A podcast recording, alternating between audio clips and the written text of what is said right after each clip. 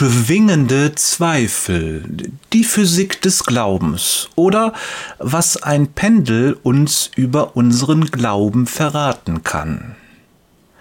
Die ersten Kinder werden unruhig, während das Pendel nur noch langsam hin und her schwingt.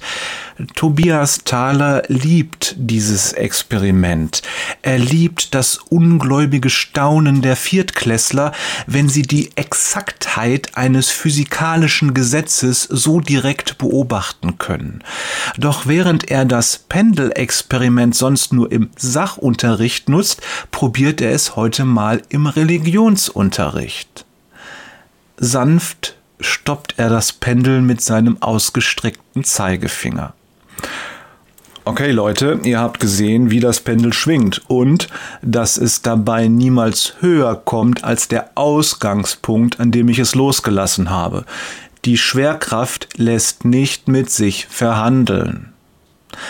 Ein Junge in Sommersprossen, der seine Hand schon so lange in der Luft hält, dass sie zittert, platzt heraus. Aber warum wird es langsamer? Ein Mädchen mit Zöpfen kichert. Es hat einfach keinen Bock mehr, genau wie du, wenn's um die Hausaufgaben geht. Kichern erfüllt den Raum. Der Lehrer hebt kurz die Hand und zeigt dann auf das Pendel.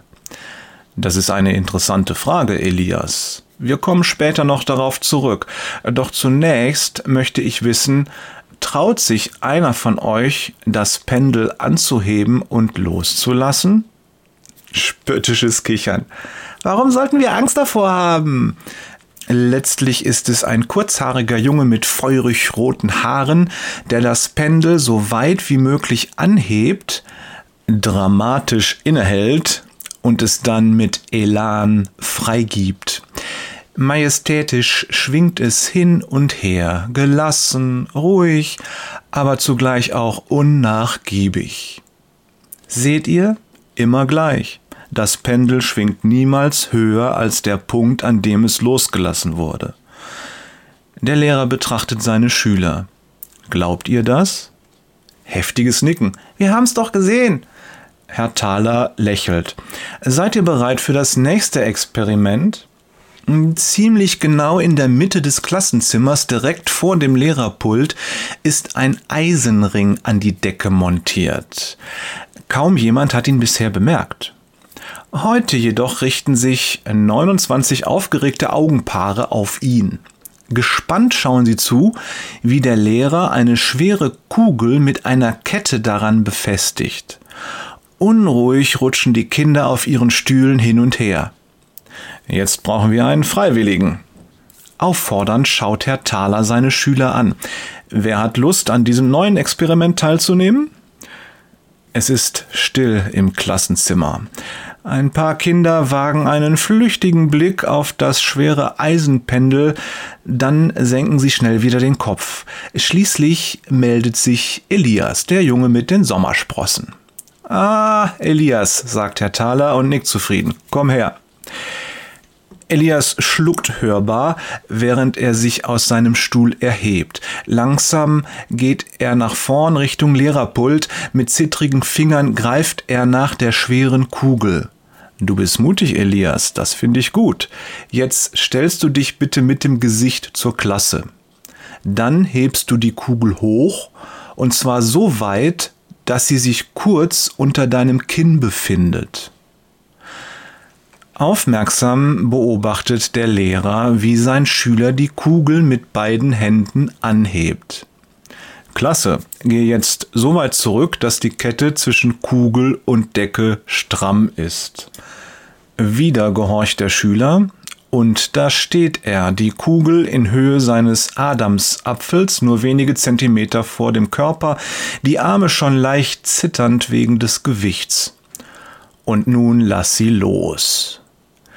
Die Kugel schwingt los, quer vor der Klasse in Richtung der Fenster, erreicht den höchsten Punkt, scheint einen Moment stille zu stehen und kommt dann zurück. Kurz über dem Boden erreicht sie ihre höchste Geschwindigkeit und beginnt dann den Bogen hinauf zu der Stelle, an der sie losgelassen wurde. Elias starrt ihr mit großen Augen entgegen. Herr Thaler steht hinter ihm, bereit, sofort einzugreifen. Als die Kugel nur noch einen halben Meter entfernt ist und nichts von ihrer Geschwindigkeit zu verlieren scheint, hält Elias es nicht mehr aus und springt zur Seite. Das Klassenzimmer bricht in Gelächter aus. Elias grinst verlegen und schaut zu Boden. Da muss ich wohl ran, sagt Herr Thaler mit einem Lächeln. Er nimmt die Kugel in die Hand und hält sie wenige Zentimeter unter sein Kinn. Er wartet einen Moment, dann lässt er sie los. Die Kugel schwingt, dieses Mal noch schneller als bei Elias. Im Klassenzimmer wird es still. Kein Lachen, kein Flüstern, nur das leise Surren der Neonröhren und das Schwirren der pendelnden Kugel. Dann kommt die Kugel zurück, schwingt mit atemberaubender Geschwindigkeit kurz über den Boden und nähert sich dann in ihrer Aufwärtsbewegung dem Kinn des Lehrers. Mit großen Augen warten die Kinder, was passiert. Jetzt muss er doch was machen, oder? Doch er macht nichts. Herr Thaler bleibt einfach stehen. Unbeweglich schaut er der Kugel entgegen. Und dann, scheinbar plötzlich, kommt die Kugel wenige Zentimeter unterhalb seines Kinns zur Ruhe. Kurz scheint sie still zu stehen, dann tritt sie ihre zweite Pendelbewegung an. Stille. Lehrer Thaler lächelt und nickt zufrieden. Er wartet, bis die Kugel ein zweites Mal geschwungen kommt, schnappt sie sich und legt sie zur Seite. Dann wendet er sich an die Klasse, die immer noch ungewöhnlich ruhig ist.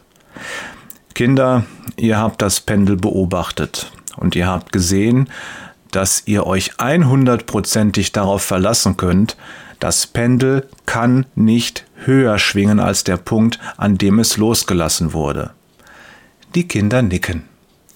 Wisst ihr noch, ihr habt das schon nach dem ersten Experiment geglaubt. Er macht eine Pause.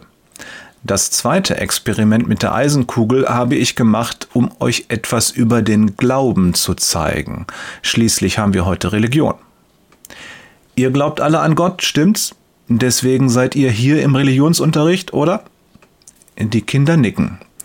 Und das letzte Mal hatten wir darüber gesprochen, was Glauben eigentlich bedeutet, nämlich, dass man etwas für wahr hält, auch wenn man es nicht sehen kann. Wieder nicken die Kinder. Heute habe ich euch gezeigt, dass Glaube nicht gleich Glaube ist.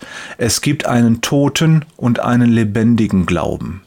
Könnt ihr euch vorstellen, was der Unterschied ist? Die Schüler schauen ihn an, ihre Augen groß und erwartungsvoll. Herr Thaler lächelt. Ein toter Glaube, erklärt er, ist wie das Beobachten des Pendels. Wir können bestätigen, dass das Pendel nicht höher ausschlägt als bis zu dem Punkt, an dem es losgelassen wurde. Wir sehen es, wir verstehen es, wir akzeptieren es als Tatsache. Er macht eine Pause und lässt seine Worte wirken. Aber ein lebendiger Glaube, fährt er fort, geht noch einen Schritt weiter.